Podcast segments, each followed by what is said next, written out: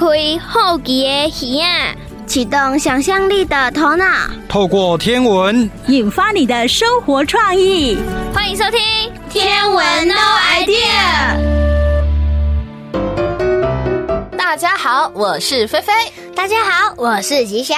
欢迎收听《天文 No Idea》。吉祥，你有出去户外长时间的观察过星星吗？观察星星有啊，我有在夜晚的时候出去外面观察星星的经验。那你有没有发现星星看起来好像会慢慢的移动呢？嗯，哎，有哎，有时候我看眼前的星星好像比较多。结果我吃完饭回来，星星好像就变位置了。那就对啦。那你下次再注意看看，星星是不是好像都绕着北极星逆时针旋转呢？绕着北极星逆时针转？为什么要绕着北极星啊？北极星有什么特别的地方让星星都绕着它转吗？其实啊，星星的位置都是不变的，但是我们的地球它会自转啊，而在转动的时候，它的固定轴又被称为极轴。极轴是北极星的极吗？嗯，对哦。那北极星它其实刚好就在转动轴的附近，所以才会看起来好像所有的星星都围着它转一样。哦，原来是这样啊。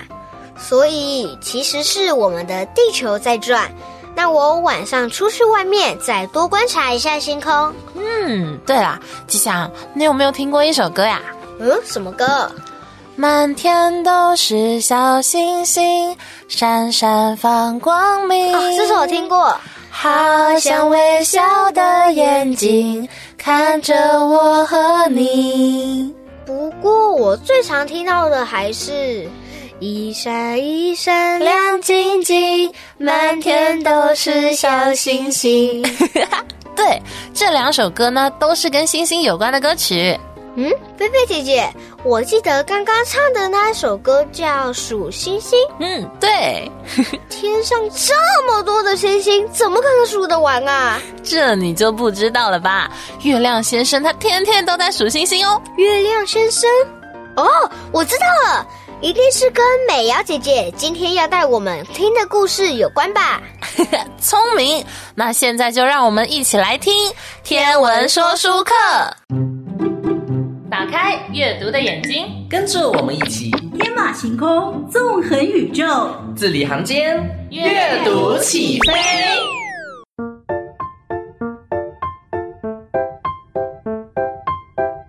美瑶姐姐，今天要讲什么有趣的故事呢？今天要讲的是月亮数星星。月亮数星星，月亮为什么要数星星呀？想要解开你的疑惑，就让我们翻开故事书吧。在故事书的第一页，我看到月亮先生在写笔记。哎，没错哎，瑞阳，你观察的好仔细哦。那月亮先生到底在做什么呢？月亮先生就是在数星星啊。他为什么要数星星呢？瑞阳，你知道一个小朋友睡着之后会发生什么事情吗？嗯，我不知道耶。会有一个星星升起吗？没错哎，每当一个小朋友进入梦乡后，就会有一颗星星升到夜空中哦。所以月亮先生是想要确认每位小朋友都睡着了吗？是的，但是啊，今天发生了一件突发状况。突发状况，发生什么事了？嗯，别急别急，今天晚上啊，月亮先生数了好多次，怎么数就是少了一颗。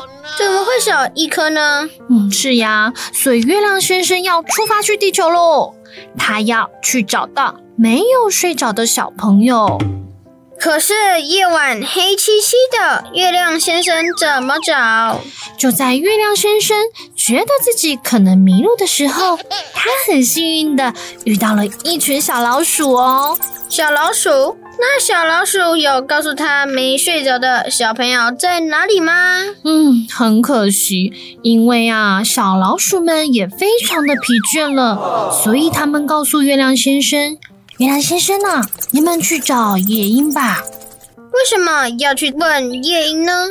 因为夜莺啊，它是夜行性动物哦。夜行性动物是什么呢？夜行性动物，简单来说就是早上休息、晚上活动的动物哦。那夜莺一定可以告诉月亮先生，没睡着的小朋友在哪里。但是很可惜，夜莺先生也不知道。但是他告诉月亮先生：“月亮先生，你去问猫咪吧。”我记得猫咪有双视力绝佳的眼睛。没错，人羊很聪明哦。谢谢。那猫咪有告诉月亮先生没睡着的小朋友在哪里吗？嗯，就让我们继续看下去。咦，猫咪也是夜行性动物吗？猫咪不是夜行性动物哦，猫咪呀、啊、是晨昏性动物哦。猫咪带着月亮先生一路从原本的地方走到一间房子。月亮先生终于找到了，没错，因为啊，屋内有灯光，让月亮先生更确定，嗯，找到了，就是它。那月亮先生跟没睡着的小朋友说什么呢？月亮先生温柔的对小男孩说：“不要害怕，不要慌张。”那。小男孩对月亮先生说什么呢？小男孩很有趣哦。小男孩对月亮先生说：“你的头好大好圆哦。”哦，然后呢？睡不着的小朋友希望月亮先生这个晚上可以待在他身边陪伴他。那月亮先生答应了吗？善良的月亮先生告诉小男孩一个故事。故事，嗯，一个关于他来到地球的故事哦，只属于月亮先生和小男孩的故事。没错，没错。所以小男孩有睡着吗？有啊，小男孩听着听着就满足的睡着了。那月亮先生是不是回到天空上了？是的，月亮先生很开心，他来地球的旅行，他觉得很值得哦。感觉月亮先生就像我的爸爸妈妈一样，在我睡不着或需要帮忙的时候，在我身边陪伴我。是呀，爸爸妈妈就像月亮先生一样，深深爱着我们呢。这真是一个感人又可爱的故事呢。对呀，推荐给所有小朋友到图书馆借阅这本《月亮数星星》。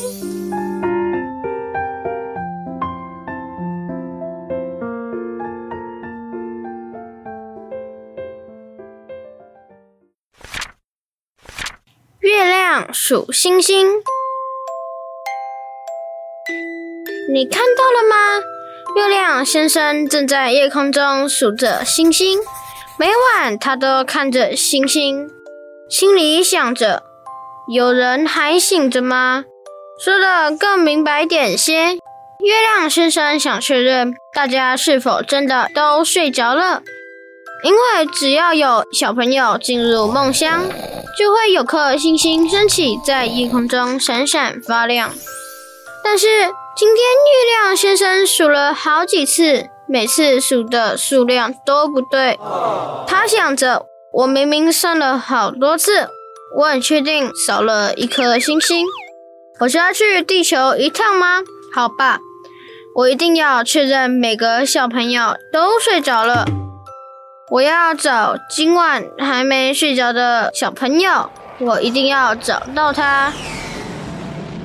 月亮先生来到地球上，展开他的搜寻之旅。夜里一片黑漆漆，没有人这么晚还醒着。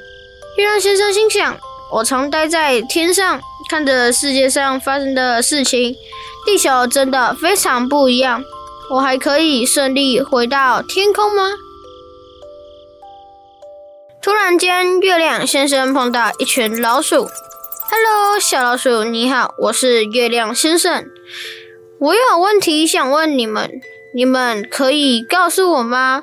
你们知道我该如何找到那个没睡着的小朋友吗？”“很抱歉，我们不知道。不过你可以去问夜莺，他认识所有人。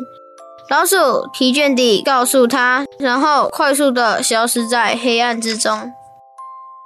月亮先生问夜行性动物夜莺：“您好，你一定非常注意地球上发生的事情。你知道那位忘记睡着的小朋友在哪里吗？”“对不起，我不知道，请原谅我。如果是我，我会去问猫咪，因为它们有视力绝佳的眼睛。”月亮先生继续走，他身上的光芒闪闪发亮。“Hello，猫咪，你们在吗？抱歉打扰你们。你们知道那位还没睡着的小朋友在哪里吗？”月亮先生问。猫咪在夜晚还醒着，他们一边喵喵叫，一边思考着。他们带领月亮先生从原本的地方出发。经过巷子和街道，走到一条小径里，直到通到一间房子。就是这条路，猫咪说的对，那栋屋子还有灯光亮着。月亮先生越走越近，越走越近。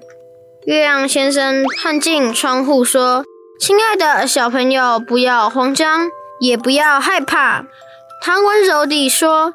你一定不习惯看到一个胖胖的陌生人在夜晚爬进窗户和你说话。小孩说：“对呀，你的头好大，好圆哦。”是啊，我是月亮先生。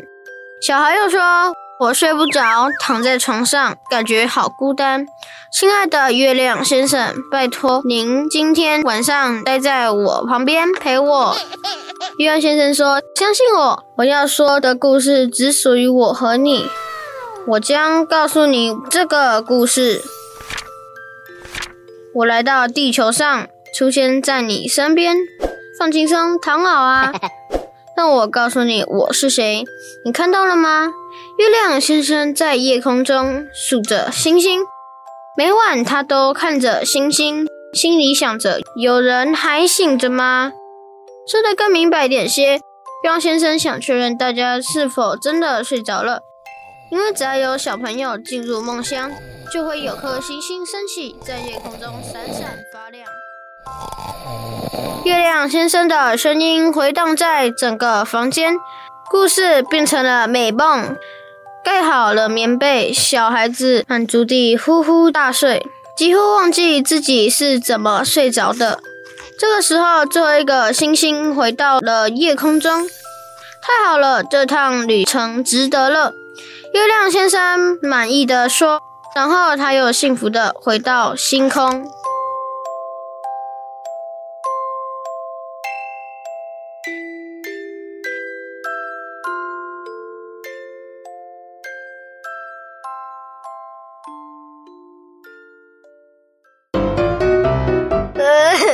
好热啊！对啊，全球暖化越来越严重了。嗯嗯，全球暖化？对啊，就是全球暖化。我常常会听到气候变迁这个词，但是你说的全球暖化又是什么呢？啊，这个问题啊，就我个人的理解啦，气候变迁它包含了全球暖化，而全球暖化呢，它也导致了气候变迁的形成，所以它们两个是环环相扣的。啊？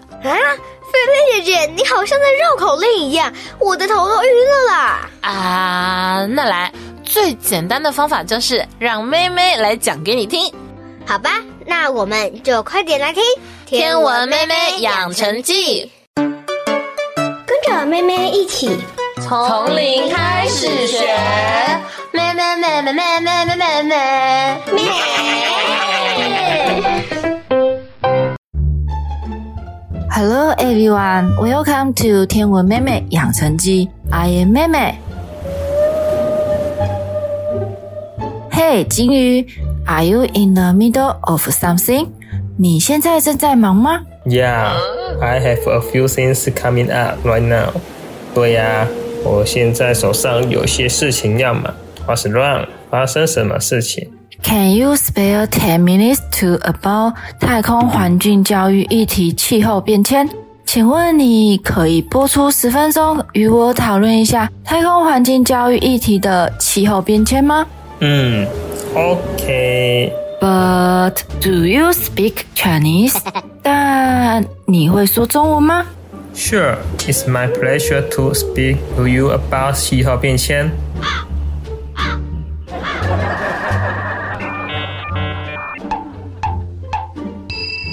我很高兴跟你聊聊气候变迁。太好了。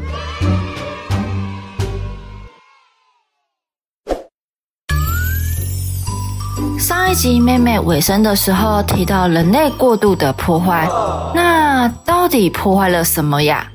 这不禁让妹妹非常的好奇哦。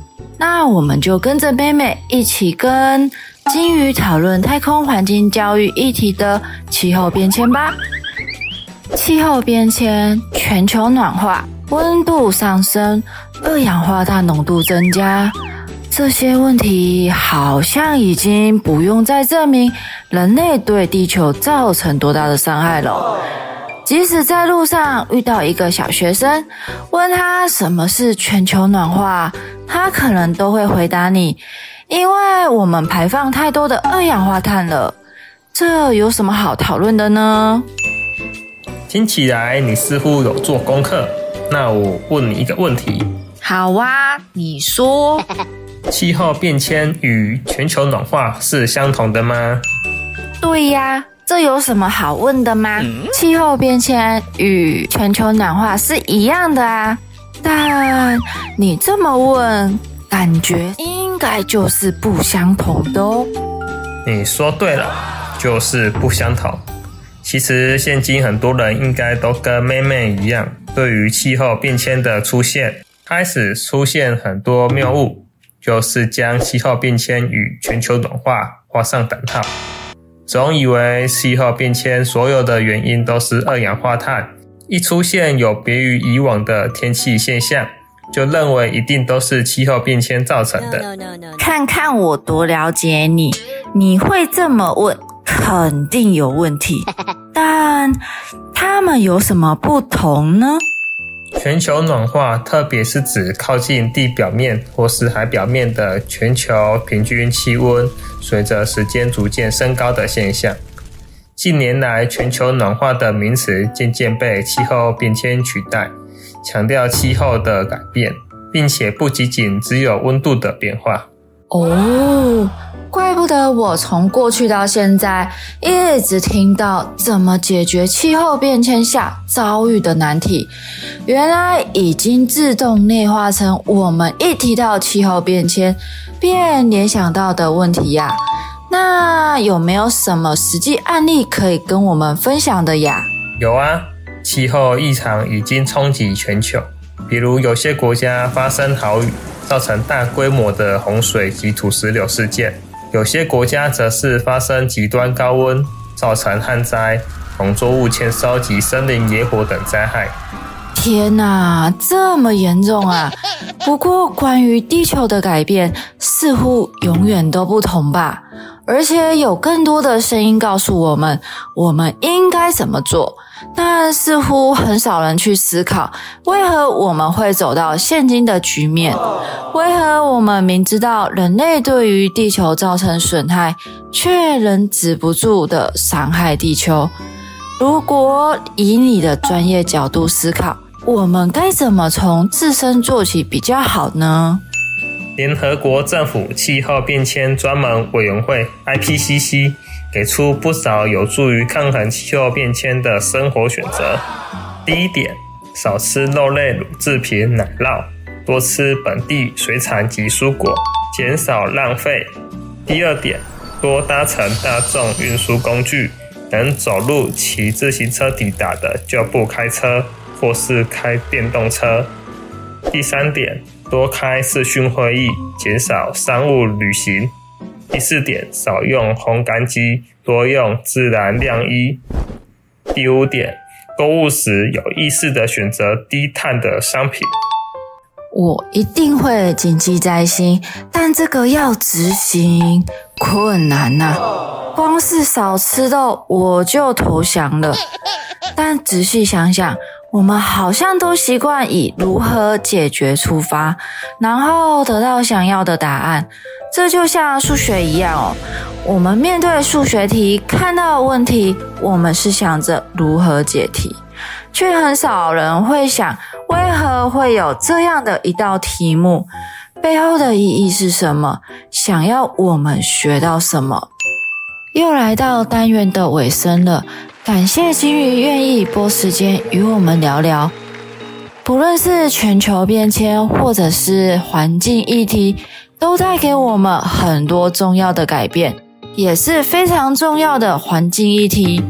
下一集就来看看妹妹又想到了什么议题呢？感谢大家的聆听，那我们就下次见哦，拜拜。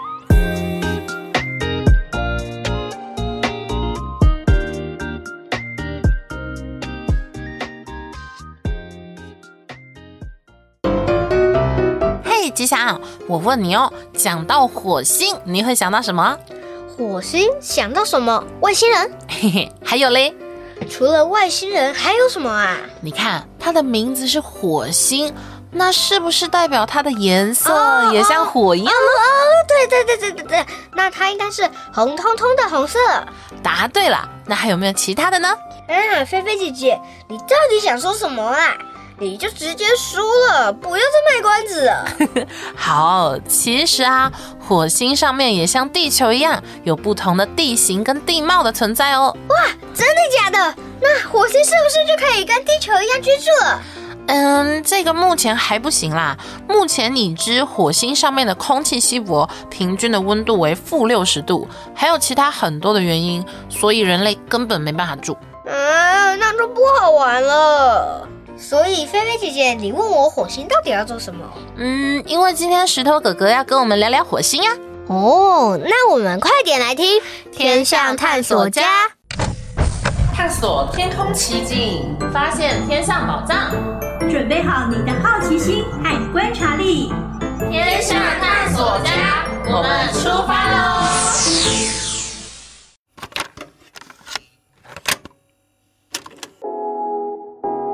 欢迎收听《天象探索家》，我是喜欢看壮阔天空的石头哥哥。在每一集中，我都跟大家一起探索一个在天空发生的特殊现象。当这些天空现象啊发生的时候，我们除了可以看热闹以外，也能够看出门道哦。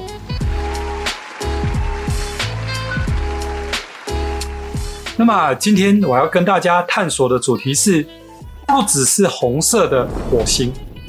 虽然在收听节目的时候，火星啊在傍晚很快的就落下去，而不容易看到。不过啊，我想大家对于这个行星啊应该相当的熟悉。除了有很多的电影动画都有火星人的主题外，各国的太空总署啊也都派遣很多的太空船前往探测，收集了相当多的资讯。这应该是地球人最了解的一颗地球以外的行星。那么今天呢，我们不谈太多的火星知识，因为这些啊都在网络上面可以找得到。我们今天啊要来谈一谈如何观看这一颗行星。我们啊用肉眼来看火星啊，它是一颗红色的星星，在夜空当中啊相当的明显。那么火星因为公转周期呢大约是地球的两倍，所以啊。在地球上面，每隔两年就会跟火星啊靠近一次。那么，如果我们可以把握这个机会啊，用望远镜来看火星的话，我们除了看到红红的土地表面以外，我们也会看到上面有更清晰的地形地貌哦。那么，根据资料啊，上一次火星接近地球的时间是二零二二年的十二月，那么下一次呢，则会是二零二五年，也就是明年的一月。所以啊，我们现在可以先了解一下火星呢可以看什么。那么到时候呢，当你在参加各地的夜间天文活动的时候，就能够透过望远镜来仔细观察这一颗星星。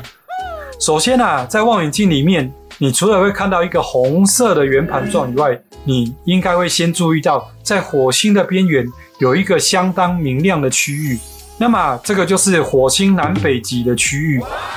它是一个由二氧化碳形成的冰封地区，我们啊称为极冠，也就是北极的极，冠军的冠。那么根据啊长期的观察，这个啊极冠呢的大小会随着火星的季节而改变。它呢就跟我们地球上面南北极冰封的区域也会随着四季而改变。此外呢，如果天气状况良好，而且大气稳定的话，我们啊就可以仔细的观察火星上面的特征。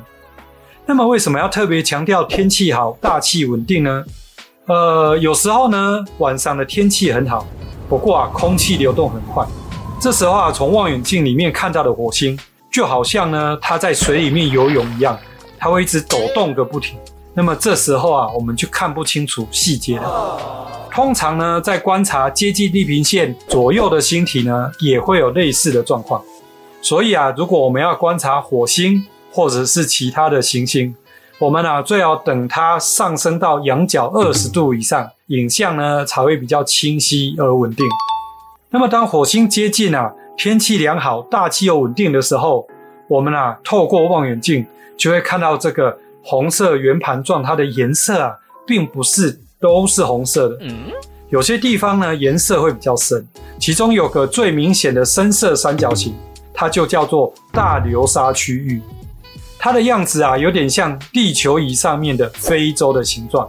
而在大流沙三角形比较平的那一边附近，会感觉到有个白色的圆形区域，那个啊就是 Hellas 盆地，也就是 H E L L A S。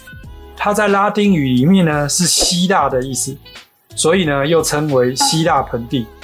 以火星的方位来看，大流沙呢它是位于火星的北边。而希腊盆地呢，则是位于南方区域。然后我们仔细观察的话，会发现到火星的南半球深色的区域啊会比较多，而北半球明亮的区域看起来会比较多。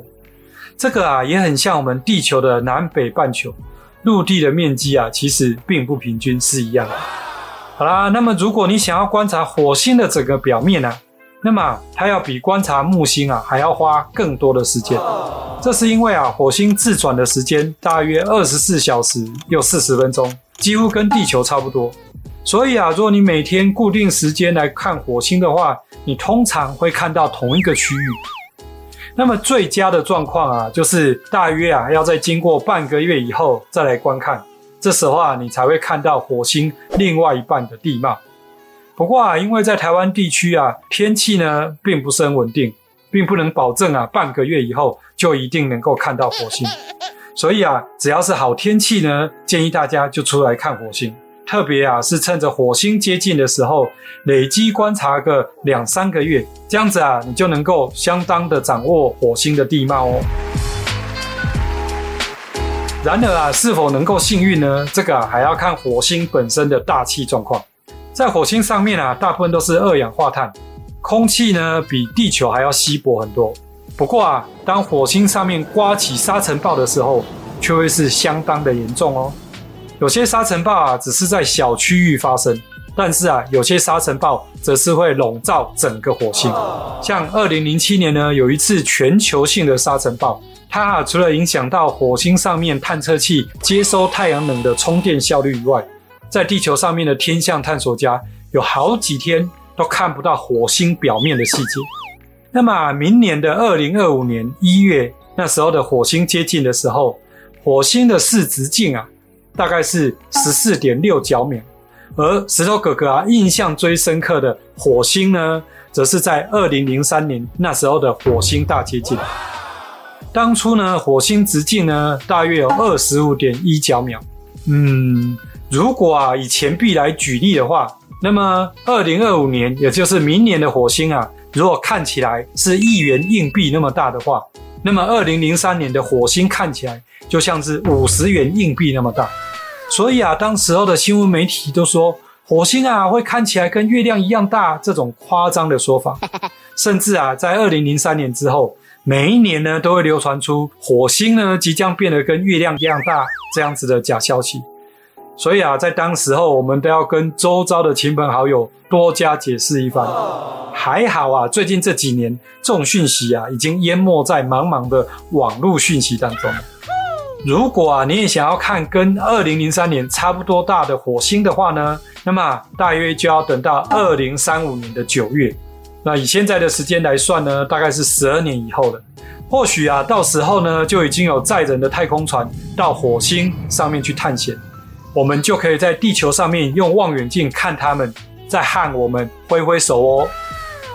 那么今天这一集的天象探索家就跟大家探索到这边，希望你呢能够持续的打开眼睛，留意周遭环境的变化，跟我一起成为天象探索家。我是石头哥哥。我们下次见。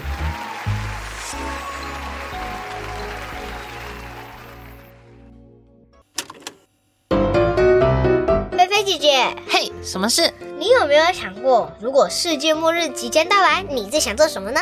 世界末日吗？以前好像有想过这个问题。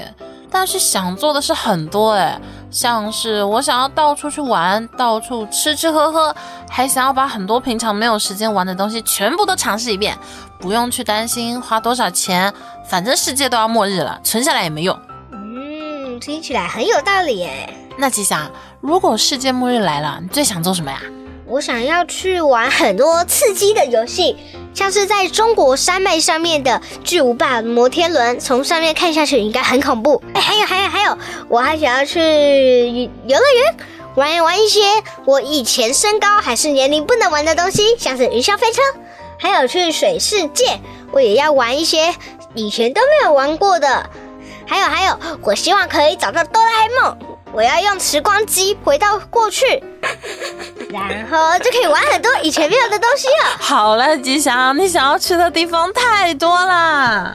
嗯，对啊，因为这些都是我以前没有机会去体验的。嗯，哎，你看，我刚刚查了一下，居然有一个世界末日想要做的事情排行榜，哎，真的假的？赶快给我看看有什么事情。你看，第十名花光毕生积蓄，第八名。辞职退休，这个我喜欢。第七名挑战极限运动，哎，这我最喜欢了。嗯，菲菲姐姐，你看，第六名有不顾身材吃美食。菲菲姐姐，你看，这个说的就是你，多真实啊！哎。不对啊，吉祥，你怎么突然问我这种问题啊？因为今天可乐爸爸要讲的故事就是跟世界末日有关啊。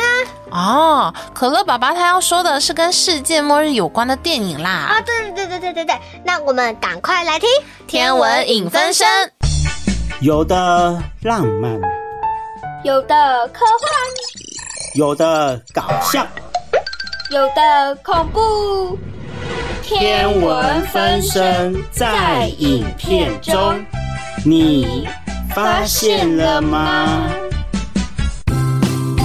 老爸，你觉得有没有可能在未来的某一天，人类会和恐龙一样，因为彗星或小行星撞击地球而导致人类的灭亡啊？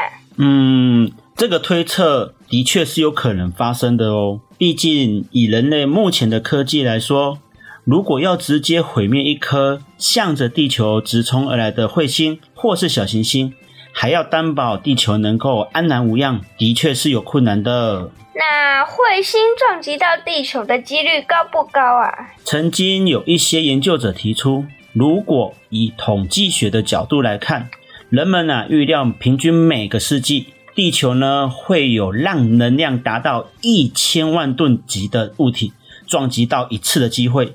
而有些呢，估计也会提到，地球呢会被直径接近一公里的物体撞击的几率是每十万年一次哦。这样听起来还是很有机会的耶。那老爸，如果彗星真的撞击到地球，撞击后会发生什么后果啊？根据科学家的推测，当彗星撞击到地面的那一刹那，撞击力会产生极大威力的爆炸性卷流，接着呢，彗星的碎屑。就会纷纷从天而降，而变成一颗颗的流星雨。变成流星雨，这样不是很好吗？可以许愿耶！最好可以许愿呐。这并不是你想象中可以许愿的那种浪漫的流星雨，而是铺天盖地而来的火流星。到时候，整个天空啊会热得火红一片，甚至会导致地面上的森林和草原相继着火。是不是只要我们赶快把这些火源都熄灭了，就没有后续的问题啦？可是，就算火都扑灭了，但是彗星碎屑所形成的尘埃会悬浮在大气层之中，而导致阳光啊不能穿透到地面，地球呢就会变得黑漆漆的一片。一旦没了阳光，温度就会下降，那么植物啊就没办法行光合作用喽。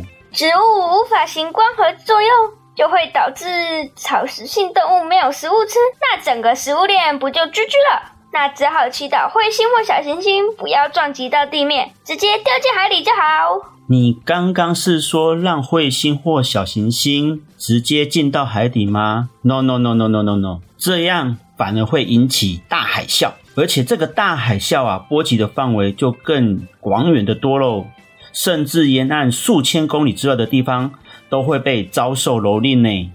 那科学家对彗星或小行星有可能撞击地球，有没有想出解决的方法？解决的方法吗？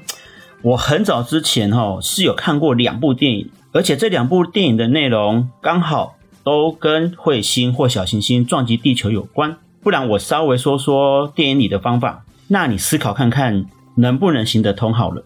两部电影跟彗星和小行星有关，该不会是你的名字？你的名字这部动画太新了啦。我说的齁，这两部电影大约是一九九八年那时上映的。这两部电影的名称分别是《世界末日》还有《彗星撞地球》。年代这么久远哦，老爸，从这两部电影的名称听起来，内容会不会很相像啊？而且，老爸，你说这两部电影里面有提到有关彗星或小行星撞击地球的解决方法，又是什么啊？嗯，我先说说这两部电影的内容好了。这两部电影呢，它的共同前提都是彗星或小行星即将会撞上地球，而且呢，都派了一组英雄呢飞往彗星或小行星。而不同的点在于，《彗星撞地球》这部电影里面，先有一颗比较小的彗星以高速撞进了大西洋，而导致纽约、波士顿、费城。这些地方呢，被海啸所引起的巨浪所吞没，而且哦，美国政府为了以防万一，还特地建造了一个如同诺亚方舟的地下掩体，要用来保存物种，还有延续人类的文明。而在世界末日里呢，NASA 是找了一组特别的职业专家，跟着太空人去执行任务，而且很可怜的是，最后其中一个主角呢，还英雄式的壮烈牺牲了。世界末日里，NASA 找了一组特别的职业专家，是爆破专家吗？不对，不是爆破专家。再让你猜猜看，这个吼真的要异想天开，还要脑洞大开去思考。嗯，不是爆破专家的话，难道是牺牲自己开太空梭或火箭，把陨石撞离轨道？哦，好啦，我公布答案好了。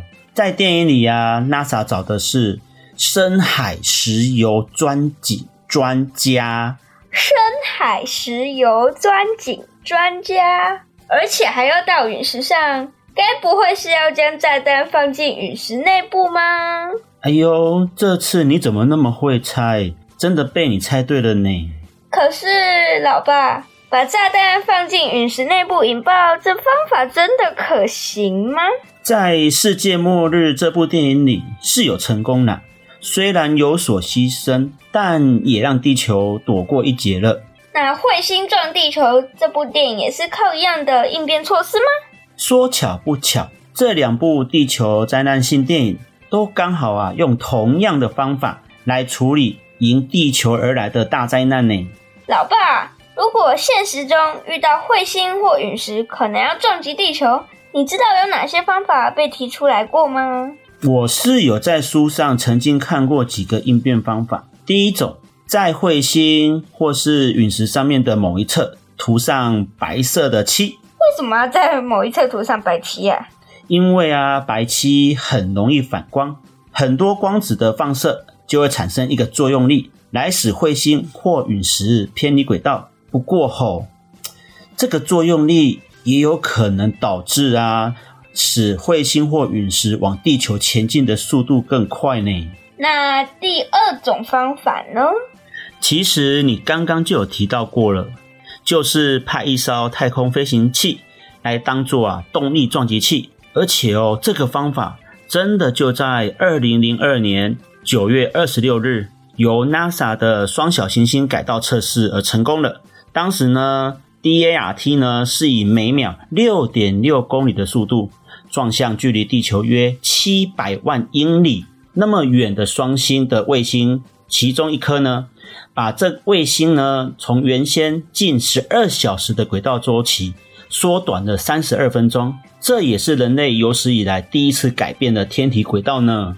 那该不会还有就是刚刚老爸你提到的《世界末日》以及《彗星撞地球》这两部电影中，在彗星或陨石内部放置炸弹引爆的方法？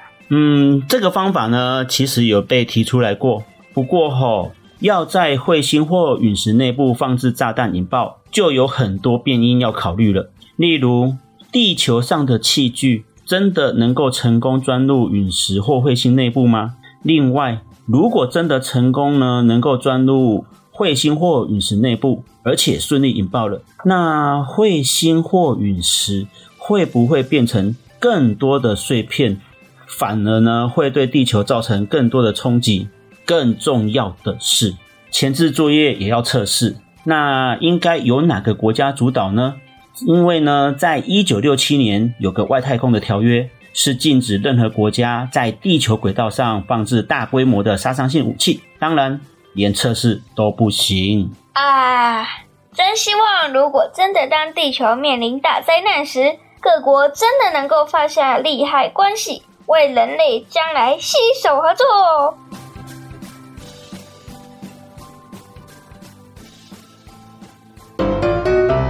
这里是菲菲，这里是吉祥。今天的节目又快要结束了。是的，各位大朋友、小朋友，今天的节目已经接近尾声喽。在这里要跟大家说，我们节目的收听方式有 Podcast Yes 五二加一，选择天文 No Idea，以及 YouTube 搜寻侏罗城的星空。记得可以加入节目官方赖账号，请搜索小老鼠 Extra No Idea。里面会有更多即时消息哦。另外有一个大家的福利，每周都会有的，有奖之答，大家记得上网填问卷哦。好啦，那欢乐的时光总是过得特别快，又到时间讲拜拜。在这里提醒大家，要记得我们节目的首播时间是每周一、周二中午十二点到下午一点，记得要锁定 FM 九二点三嘉乐电台。明天也有天文的 idea 哦，要记得收听哦。那我们下次再见。拜拜。文化部影视及流行音乐产业局补助直播。